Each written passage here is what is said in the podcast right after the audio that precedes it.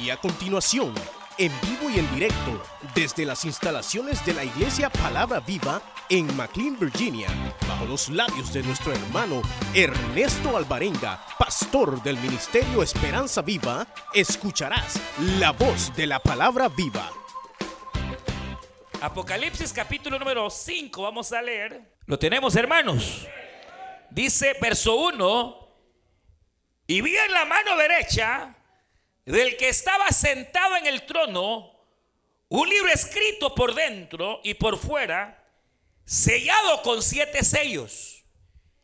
Y vi a un ángel fuerte que pregonaba a gran voz, ¿quién es digno de abrir el libro y desatar sus sellos? Y ninguno ni en el cielo, ni en la tierra, ni debajo de la tierra, podía abrir el libro y ni aún mirarlo. Y lloraba yo mucho porque no se había hallado a ninguno digno de abrir el libro, ni de leerlo, ni de mirarlo. Y uno de los ancianos me dijo, no llores. He aquí que el león de la tribu de Judá, la raíz de David, ha vencido para abrir el libro y desatar sus sellos. Bendito sea el nombre del Señor.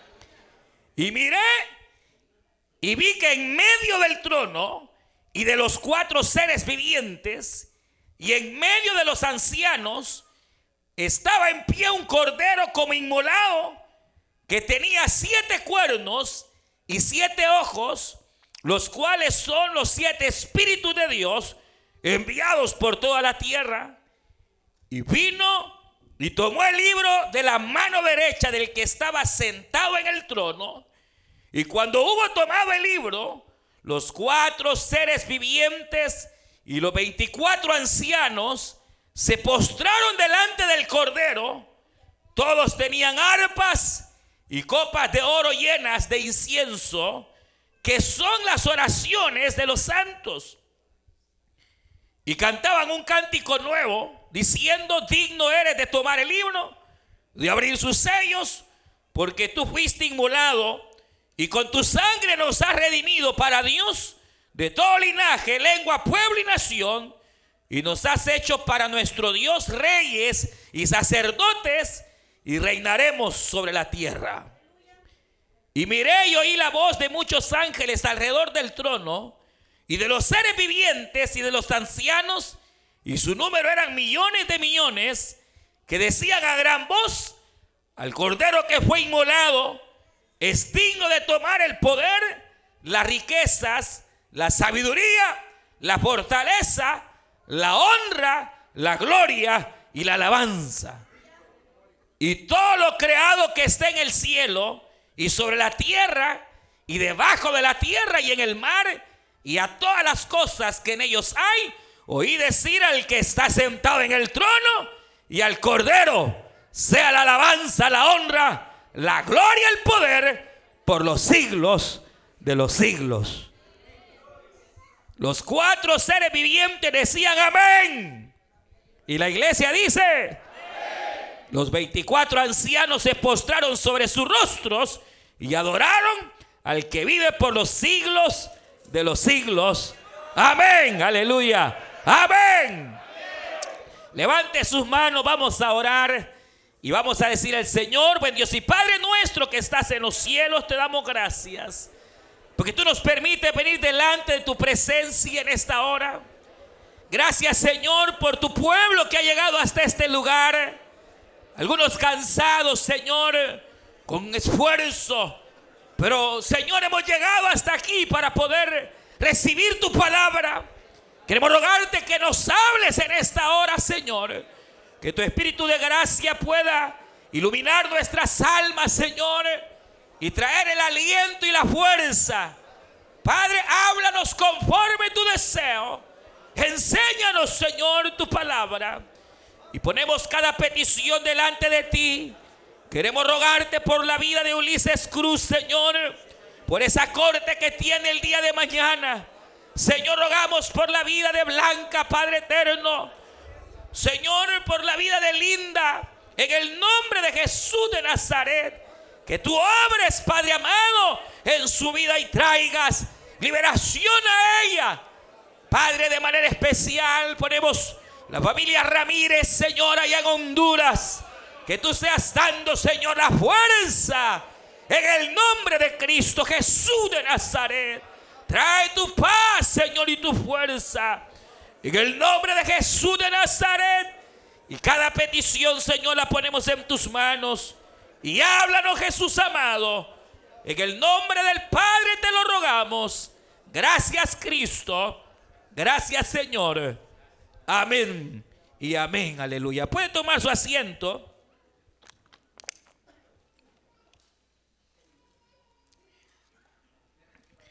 Y solamente así, eh, de manera rápida, recordarles que eh, hemos llegado ya al momento en el cual eh, el apóstol Juan se encuentra en el Espíritu en el tercer cielo, es decir, en la misma presencia de la gloria de Dios. Recordemos que pasada la etapa de la iglesia mundana, de la iglesia eh, tibia, que no es ni fría ni caliente, es decir, la iglesia de hoy, hermanos, la Biblia señala que pasando ese mensaje a la carta de la Odisea, el, el apóstol Juan ve en el cielo una puerta que se abre y hay una voz, capítulo 4, como de trompeta, que le dice, sube acá. Y entonces dice que en ese momento él, en el espíritu, fue llevado hasta el tercer cielo, hasta la gloria, obviamente, de Dios.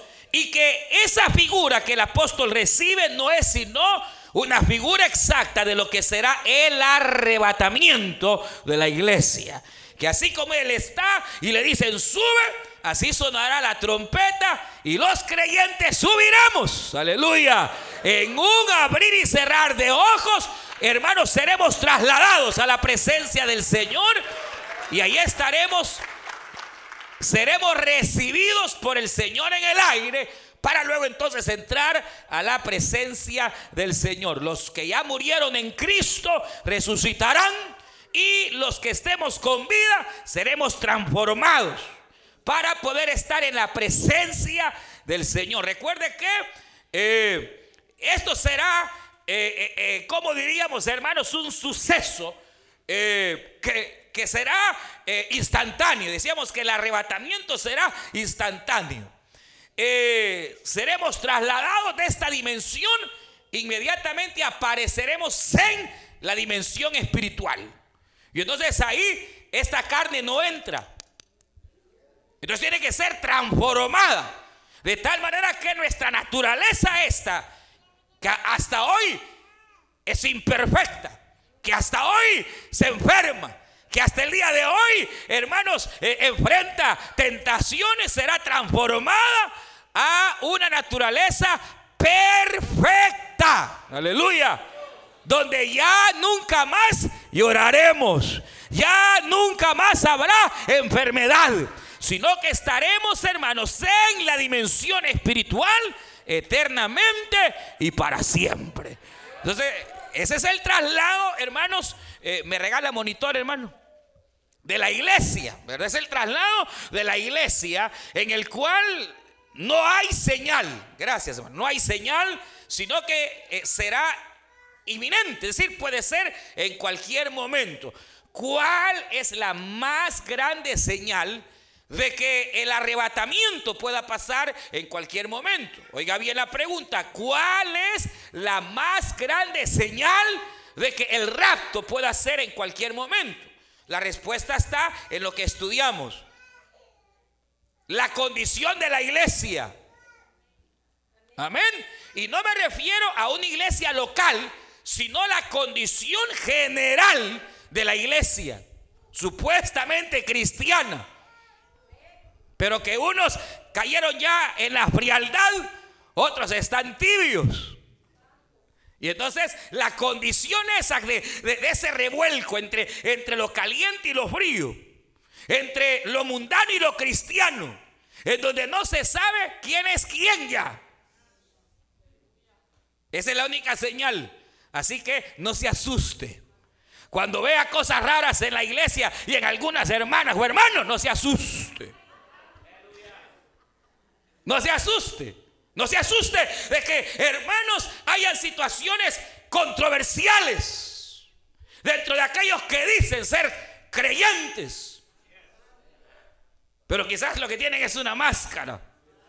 No se asuste, porque esa es la señal más clara de que el Señor Jesucristo está a las puertas. Aleluya, la señal de que la trompeta está por sonar.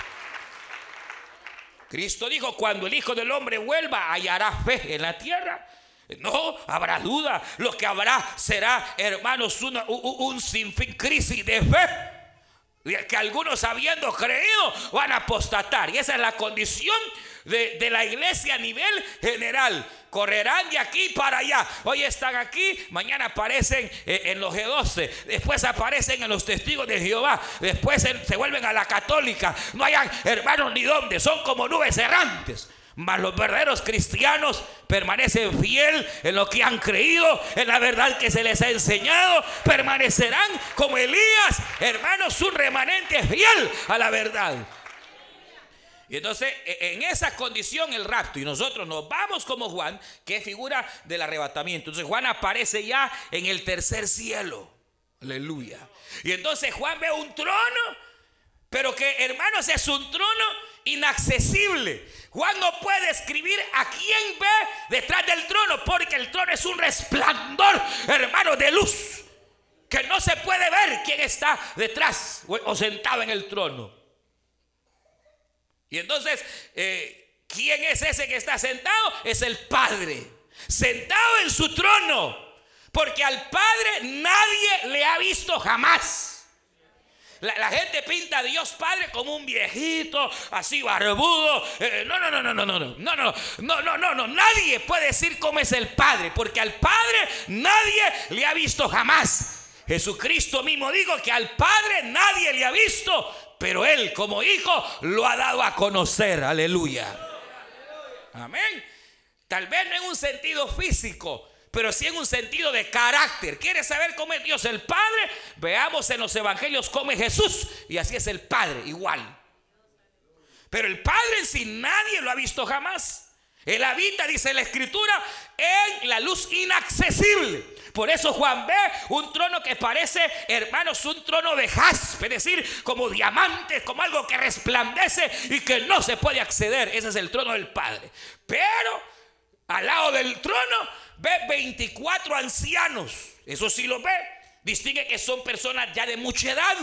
Por alguna razón él los ve ya ancianos, los ve, hermanos, con coronas, los ve vestidos de blanco y sentados en sus tronos. Mira, ¿quiénes son? Son los creyentes. Los 24 ancianos representan a la iglesia triunfante. Oiga bien, y quiero ser claro otra vez en esto, porque están 24 ancianos que representan a la iglesia triunfante. Unos han dicho que son los apóstoles, otros que los padres. Aquí mismo dice, hermano, mire, voy a explicar algo. Eh, los hermanos que están estudiando, que estamos estudiando, sabemos que hay ciertas reglas para interpretar la Biblia. eso se le llama hermenéutica. Es decir, para no caer en locuras e interpretar herejías, hay, hay, hay reglas para interpretar la escritura. Y una de las reglas es que cuando algo parece extraño en la Biblia, cuando algo parece oscuro y que no se entiende, hay que preguntarle primero al pastor de la iglesia. No. Al cura, al papa. No, no, a la misma Biblia. La misma Biblia nos dará la respuesta. Y entonces ¿Quiénes son los ancianos? Aquí lo dice el capítulo 5, que los ancianos decían y daban gloria. Y decían al que nos salvó, al que nos compró a precio de sangre. Entonces no hay que andarle buscando cinco patas al gato cuando no las tiene. ¿Quiénes son los 24 ancianos? Son la iglesia. Porque ellos mismos dicen que han sido comprados a precio de sangre. Y entonces 24 obviamente es un número que significa gobierno absoluto del Señor. Y entonces esos 24 ancianos son los creyentes, pero no cualquier creyente. Ahí donde se me, se me, se me les tuercen los ojos algunos. Porque dice que están los 24 ancianos sentados en su trono con coronas.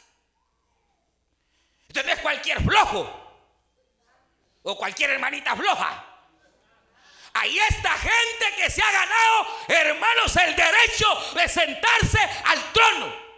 Y entiéndame, hermano, es que la única manera de consolidar el hecho de que hay tanto texto bíblico que aparentemente nos habla que la salvación se gana.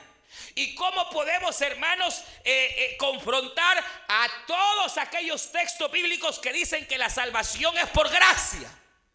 ¿Cómo consolidar versículos que nos hablan que la salvación es por gracia? ¿Y cómo consolidar aquellos versículos que nos hablan de que la salvación hay que ganarla? Sencillo, la salvación es por gracia. Eso es así. Seremos salvos no por nuestras obras, sino por la obra que Cristo hizo en la cruz del Calvario. Pero el derecho de autoridad en eternidad, el derecho de tener coronas en el cielo, el derecho de estar cerca del trono del Padre, se gana con sacrificio, se gana con entrega, se gana con santidad, se gana, hermanos, con esfuerzo, se gana sirviéndole al Señor, se gana haciéndole fiel a Cristo, se gana ese derecho, se gana. La salvación no se compra pero sí se compra el derecho de estar sentado a la diestra del Padre. El tener corona no es de cualquier cristiano flojo. Por eso dice la Biblia, mire qué tristeza, que dice que tristeza y alegría, yo no sé, pero dice que están los 24 ancianos y del trono sale un mar de cristal ¿Qué es el mar? En Apocalipsis, mar es gente, multitud. Lo vamos a ir viendo. Capítulo 15 de Apocalipsis, capítulo 7, capítulo 17. Hay tres tipos de mares que son diferentes clases de personas. Pero este mar dice que es cristalino. Este mar dice que está limpio. Este mar dice la escritura que está, hermanos, cristalino. ¿Y quién es? Es la iglesia, pero que fue lavada por gracia que fue salva por gracia, que sus pecados fueron perdonados, sí, por gracia, pero que no ganaron derecho de estar sentados en el trono, ni recibieron corona. Por eso dice 24, porque esos creyentes están contados. Porque aquí, ah, bueno, si la salvación es, por gracia, yo puedo vivir como quiero. De él y vea como quiero. A lo mejor ni cristiano es. Pero el derecho, hermanos, fíjense, el derecho. Yo, yo veo, obviamente, hermanos, eh, y es que es, es, la única manera de poder realmente entender la doctrina de la gracia, pero al mismo tiempo entender el valor de las obras, que no nos salvan, por supuesto que no pero si nos dan derechos, hermano. Oh, no va a decir usted que, usted, mire, usted que, que a lo mejor ni, ni, ha dejado la vida mundana que llevaba antes, sigue siendo igual. No venga a decir usted que usted va a ir a reinar juntamente con aquellos que dejaron casa, que dejaron padre, que dejaron madre, que tuvieron que ser sacudidos, hermanos, en su fe, pero se mantuvieron fieles al Señor. No que se va a a, reinar igual que ellos. Se fueron. No, no, pues entonces, entonces, hermano, vea, el cristiano fiel, y por eso la carta, al que venciere, le daré corona, al que venciere, le daré diadema, al que venciere, se sentará conmigo en mi trono, como yo me he sentado juntamente con mi Padre. Ahora, uno aquí en la tierra se juega su eternidad. Aquí en la tierra nos jugamos la eternidad, no en torno a la salvación, sino en torno a nuestras posiciones, en torno, hermanos, a, nuestras recompensas o en torno a las pérdidas que se sufrirán por haber tenido una vida cristiana mediocre. Entonces, mire qué tremendo. Que, es una, una realidad. Está el Padre sentado en su trono, 24 ancianos, que es la iglesia victoriosa. Es la iglesia, diga conmigo, victoriosa. Es la iglesia victoriosa, que venció. Y está la iglesia redimida. Ahí el mar de cristal, limpio, sí, pero por gracia, por el poder que hay en la sangre de Cristo. Pero fueron del montón, fueron del mar. Del mar. Del mar. Araganes. Flojos, hermanos. Pues. Nunca oraban. La Biblia, hermano, pero ni para dormir lo ocupaban. Reconciliándose a cada rato. Peleoneros, guerrilleros. Que van a estar allá por gracia. Pero no tendrán derecho a nada. Oiga, eso es tremendo, hermano. Y es triste al mismo tiempo porque quiere decir que del gran montón de cristianos son contados los que verdaderamente pagan precio. Cuando dice 24 y compara el mar, Quiere decir que eh, la mayoría del montón, pero Dios nos ayude a no ser del montón, sino entender que si bien es cierto, mi salvación es por gracia, es Cristo quien la compró y me dio la eternidad, la posición que yo ocupo en la eternidad me la voy a definir aquí en la tierra. Por eso usted no vea ni a derecha ni a izquierda qué hace el diácono, la otra. Cada quien dará cuenta delante del trono del Señor, delante del tribunal de Cristo. Y el Señor será fiel para recompensar a cada uno según sea su obra. No sea aguado. Que anda viéndole la vida al otro para, ah, y el otro lo hace, yo también. Vaya hacia el diablo. Nosotros tenemos que ser donde va Vicente, va toda la gente. No, no, no, no. Aunque otros hagan cosas, nosotros debemos de luchar, de luchar, de luchar, de luchar, de luchar, de luchar, para entonces el día que Él nos llame, no nos avergoncemos delante de Él. No nos conformemos con ser mar. Seamos más que eso. Trabajemos para el Señor Seamos fieles a Dios y a su tiempo Él nos recompensará. Aunque aquí en la tierra, pero ni chicle le dan.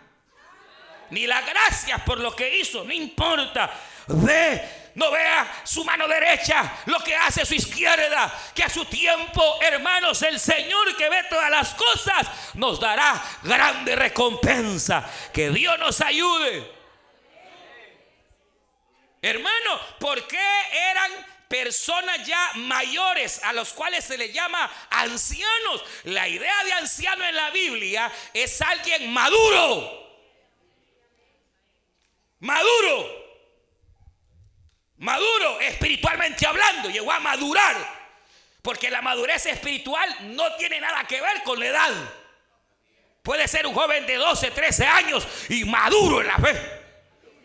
Y pueden haber viejos que tienen 30 años en el Evangelio y son niños espiritualmente hablando. La madurez no tiene que ver con la edad, tiene que ver con la solidez del conocimiento de la salvación, de la doctrina y con la solidez de carácter que haya. Los, los, tiernos se afligen, se angustian, salen corriendo. La mirada mala de la diaconisa la bota. No me saludó el hermano, ¡ay! Me caigo. El maduro no. El maduro sabe que él tiene la mirada en el blanco perfecto que es Cristo. Hermano, sabe a quién le sirve, sabe quién es su Dios, sabe dónde tiene puesta la mirada.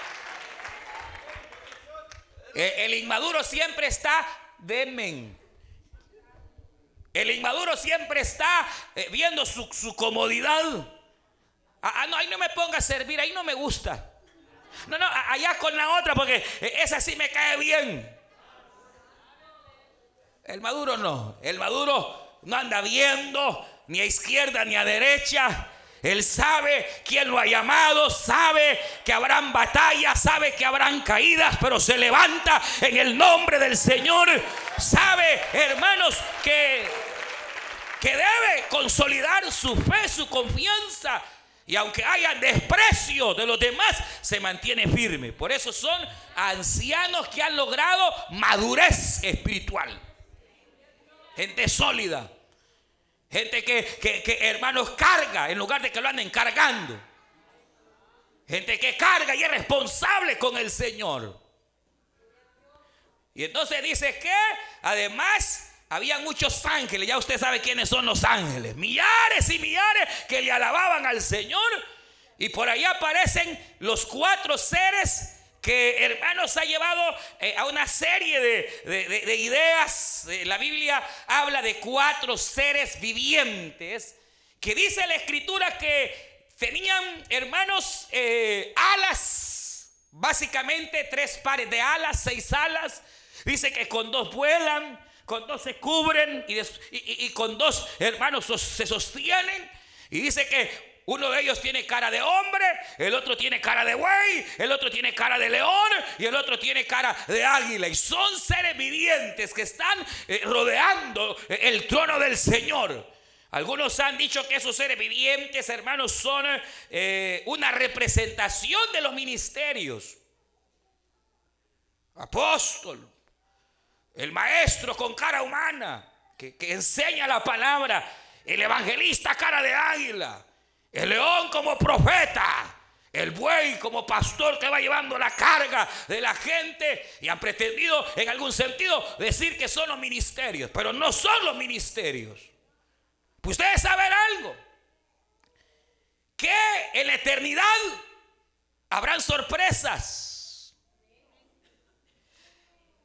No, no va a ser el hecho de que por ser pastor o evangelista lo van a juzgar diferente, igual. La, el juicio será parejo. Y es más, y la recompensa será igual pareja. Entonces no puede haber una diferencia ya en la eternidad ministerial. Porque aquí yo puedo ser pastor, allá quién sabe. Allá, aquí, hermano, usted puede ser tal vez el hermano que menos se le toma en cuenta. Pero Dios sabe que usted es íntegro. Y Dios sabe que usted es un hombre de oración. Y Dios sabe que usted busca de Dios. Allá usted puede llegar a enseñarnos. Aleluya. Entonces, no, no son los ministros, no son. ¿Y quiénes son? La Biblia dice. La Biblia habla de estos seres vivientes y se encuentran en el libro de Ezequiel, en el capítulo 1 en el capítulo 10 de Ezequiel se habla de estos seres vivientes y siempre se les ve alrededor del trono del Señor. Y Ezequiel le llama querubines. Entonces no son pastores, no son evangelistas. La Biblia dice que son querubines. O sea, la Biblia da el nombre y la respuesta.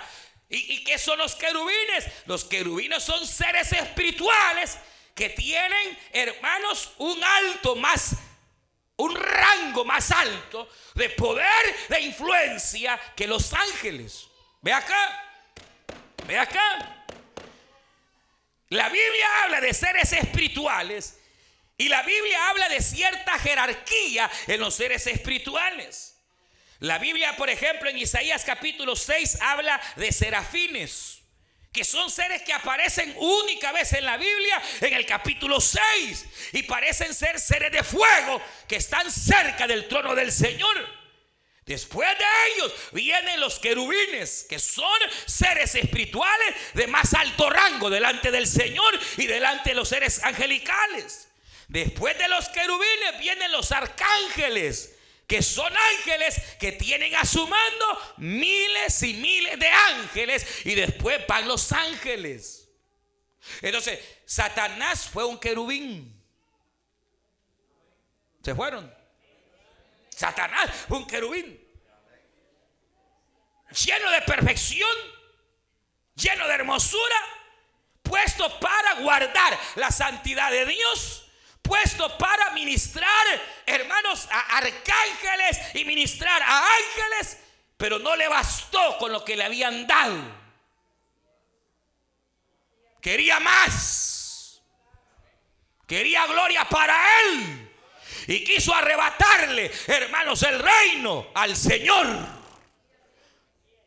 Por eso el primer divisor fue el diablo y que el Señor lo reprenda. Que anduvo sembrando cizaña entre los ángeles, hermanos. ¿Cómo los habrá engañado? Yo no sé. Porque les tuvo que haber hablado de inconformidades, porque así empiezan los que dividen las iglesias. Que ya vio el gozo, y ya vio que no sé qué, y que no sé cuánto. Señor, reprenda al diablo, hermano. Alguna, ahora, póngase a pensar, yo no sé qué, inconformidades pueden haber en el cielo. Yo no encuentro, no, hemos estado allá, pero para allá vamos. Pero, pero algo usó el diablo para empezar a envenenar a, los mismos ángeles del Señor. Y mire qué, qué, tremendo es el diablo que iba ya casi ganando la tercera parte. Cuando entonces Dios eh, actuó. Y usted sabe lo que ocurrió. Lo destierra, lo destrona. Le arranca, hermano, su autoridad en el sentido de su posición. Y entonces Satanás se convierte en el adversario del Señor. Y por eso él busca glorias y busca, hermanos, honra. Pero la cuestión es que, oiga bien, él fue un querubín. Entonces el querubín es un ángel de alto rango.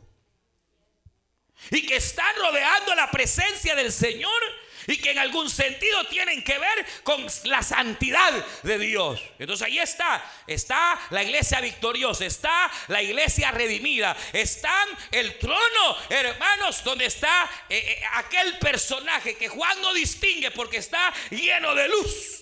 Y están los, los ángeles y están también, hermanos, los, los querubines. Y de pronto dice la Biblia que Juan ve una mano que sale del trono. Y esa mano, dice la escritura, que tenía un rollo, un libro, que se le entrega a un ángel fuerte. Y entonces dice la Biblia que un ángel fuerte con aquel libro en su mano derecha, clama y dice, ¿quién es digno de abrir el libro o los rollos? ¿Quién es digno de abrir los libros y los rollos? Y dice la Biblia que no se encontró nadie digno de poder abrir el libro o los rollos porque estaban sellados.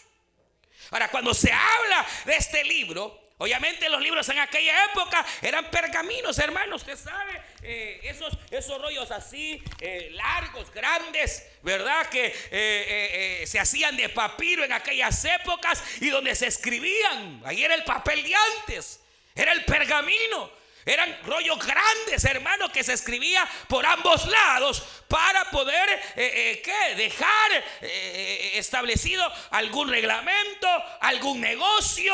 La misma palabra del Señor se, se acostumbraba a escribir en estos rollos. Pero resulta que dice la Biblia que este rollo, este pergamino, estaba sellado. Y no tenía un sello, tenía siete sellos.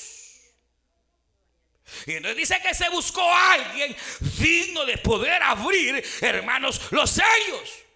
Y dice que se buscó y no se halló a nadie digno de abrir los sellos. Y entonces Juan lloraba y lloraba porque no había nadie digno de abrir, hermanos, los sellos.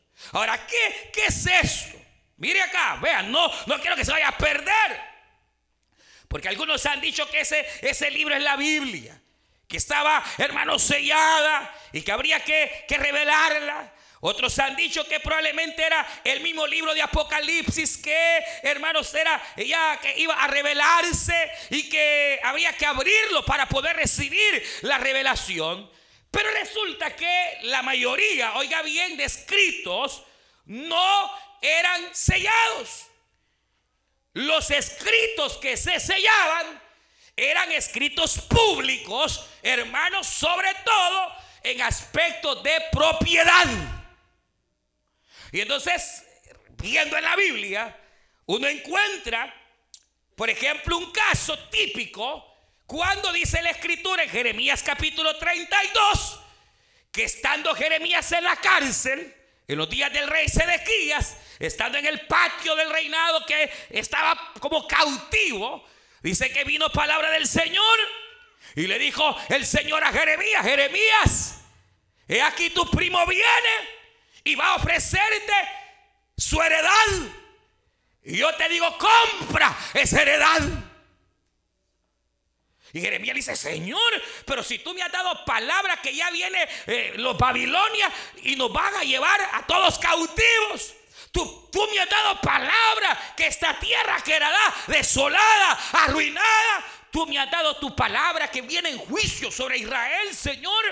Y tú me dices que yo compre. Señor, eh, eh, no entiendo. Y vuelve la palabra de Jehová. Compra.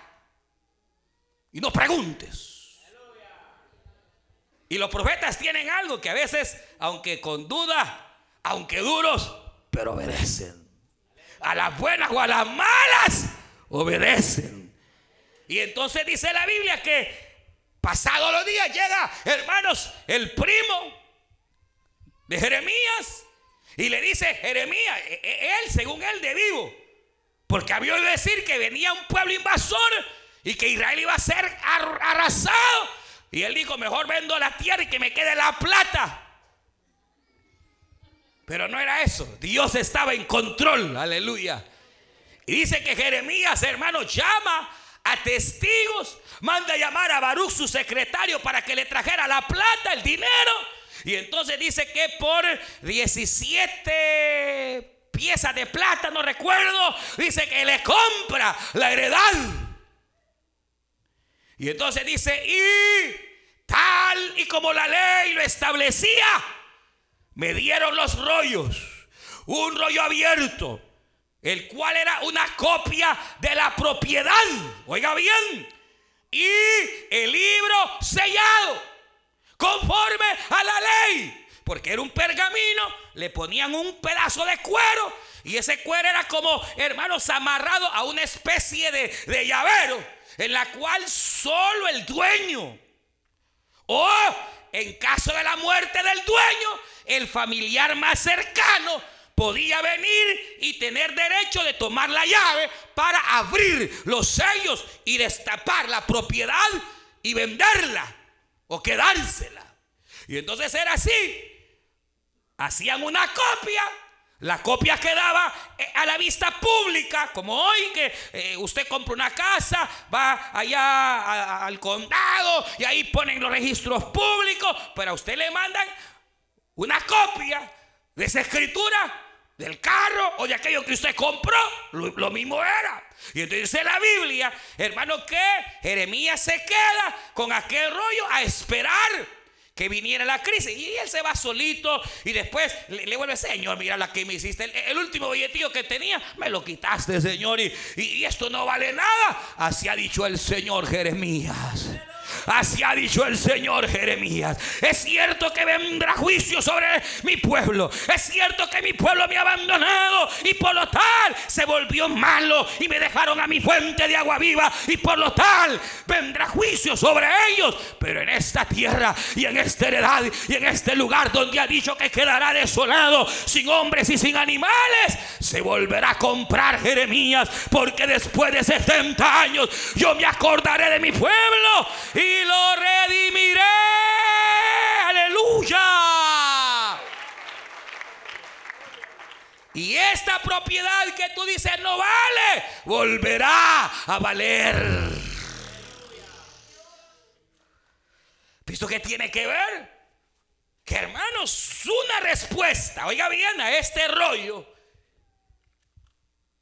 Es que, y es que vamos a ir viendo cómo después de lo que hemos leído, hermano, el personaje que fue encontrado digno empezará a abrir los sellos. Y cada sello, hermano, es un juicio sobre la tierra hasta terminar en la redención de la tierra. Entonces, ¿qué es esto? No es que ese rollo sea la Biblia, no es que ese rollo, hermano, sea el mismo libro de Apocalipsis, porque aquí Juan se lo está, el Señor revelando a Juan. Hermano, lo más seguro es que ese rollo representa, oiga bien, la propiedad de Dios sobre la tierra y sobre los hombres. Propiedad que fue robada. Propiedad que fue quitada. Porque cuando Dios creó a Adán y a Eva, Dios le dio a Adán la autoridad para juzgar la tierra y gobernarla. Dios le dio a Adán la autoridad sobre toda la tierra y sobre toda su simiente y lo puso por Señor de lo creado. Pero cuando vino el diablo e hizo que Adán y Eva pecaran, hermanos, fue quitado el rollo de propiedad. Por eso Cristo dijo que Satanás es el dueño y príncipe de este mundo.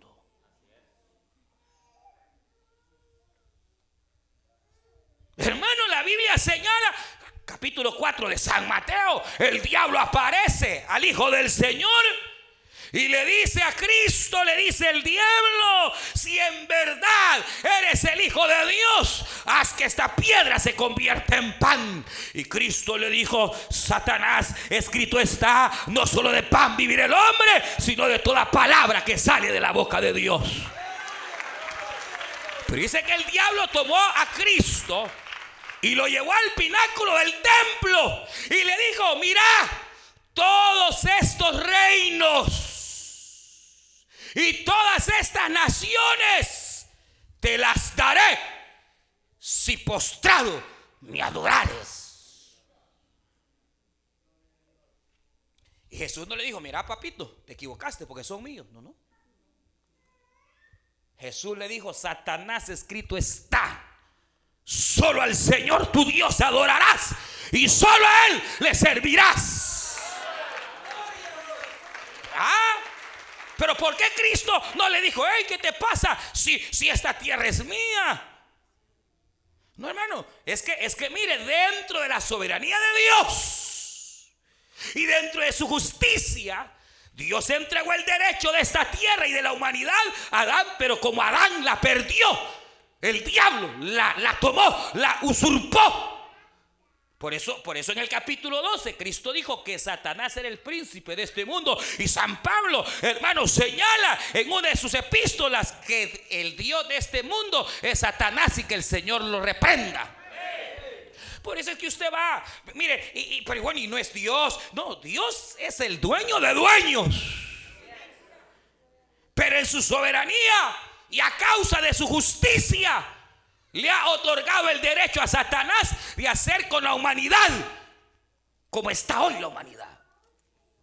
¿Cómo está el mundo, hermanos? ¿Cómo está? Campeón. ¿Cómo está cómo ha estado siempre el mundo, hermanos? ¿Cómo ha estado el mundo siempre? ¿Ah? ¿Acaso no ha sido lo mismo guerras, muertes, genocidios, matanzas? Dolor, sufrimiento. Hermano, no ha sido esa la historia del mundo. ¿Por qué? Porque para eso apareció Satanás, para matar, para destruir. Hermano, Satanás tenía hasta la autoridad de la muerte. Hermano, ese libro representaba la autoridad de Satanás. Hermanos, el adueñarse la Biblia, la Biblia señala, hermanos, Efesios capítulo 2, que Satanás es el príncipe de, las, de los aires.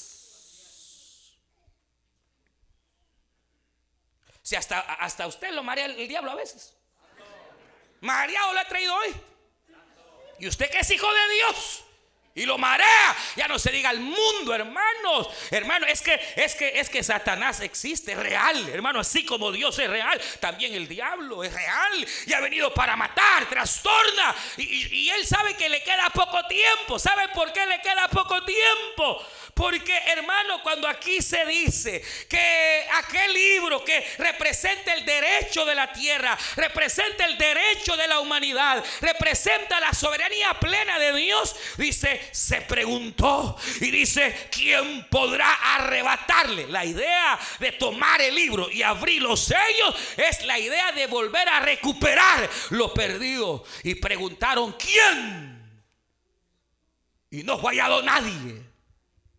Nadie.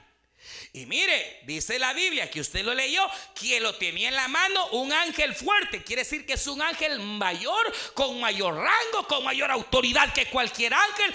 Pero ni los ángeles, ni los querubines, ni los serafines, no se halló nadie digno de abrirlo. Hermano, pero ¿y acaso esos seres no son santos? Son santos, perfectos, sin mancha. Pero el problema es que en torno a la tierra no fueron los ángeles los que pecaron, fue Adán de carne y hueso. Ah, entonces para recuperar el libro se necesitaba otro Adán de carne y hueso.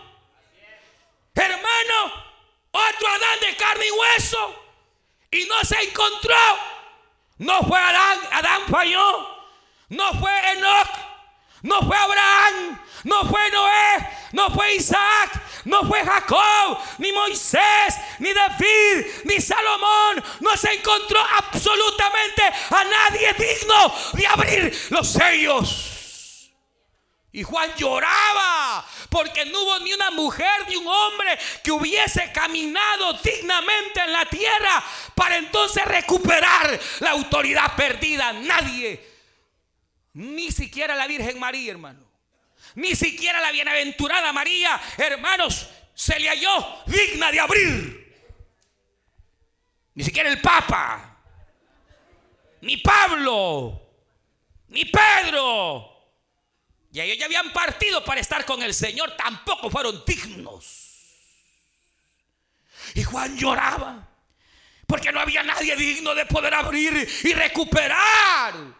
Cuando dice que llorando, dice que uno de los ancianos, uno de los creyentes maduros, se acercó a Juan y le dijo, Juan, ya no llores, aleluya, porque de la tribu de Judá, el león de Judá, él fue hallado digno de abrir los sellos.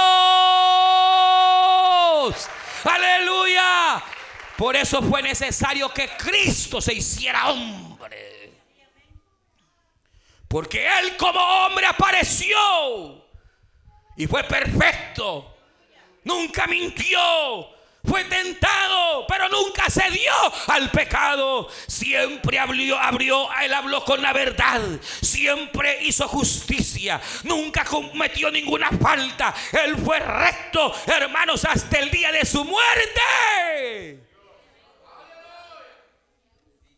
Y cuando se revisaron los archivos para ver en qué había fallado, no se encontró acusación en él. Por eso dice la escritura, y usted lo leyó, que Juan vio en medio a uno como cordero inmolado. Un cordero sacrificado. Pero en pie. En pie. Hermano, un cordero sacrificado, golpeado, pero en pie. Porque si bien es cierto, Cristo murió al tercer día nuestro Señor resucitó venciendo la muerte, aleluya, y le arrebató a Satanás. Por eso Cristo es el postrer Adán y Cristo le robó, le quitó, le quitó, le quitó, le quitó, le quitó, le quitó a Satanás todo derecho y toda autoridad. Y ahora Cristo es Señor en el cielo, aquí en la tierra y debajo de la tierra. Y no hay otro nombre que ese nombre, hermanos, sino solo el nombre de Jesús de Nazaret. Bendito sea el Cordero, bendito sea Yeshua, bendito sea el Mesías, el Cristo de la gloria, porque Él venció.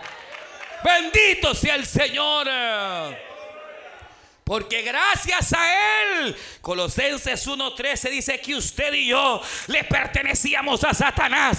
Pero dice Efesios, dice Colosenses 1.13, que fuimos trasladados del reino de las tinieblas al reino de la luz. Aleluya. Y ahora somos de Él. Ahora somos de Él. Gracias al Cordero que murió en la cruz del Calvario. Aleluya. Aleluya. Por eso el cordero inmolado, hermanos, aparece en pie y toma el libro. Porque ahora Cristo tiene el derecho, oiga bien, de poder iniciar los juicios de la gran tribulación para al final recuperar al Israel perdido y rescatarnos a nosotros que anduvimos en caminos falsos, pero que ahora estamos, hermanos, en la verdad.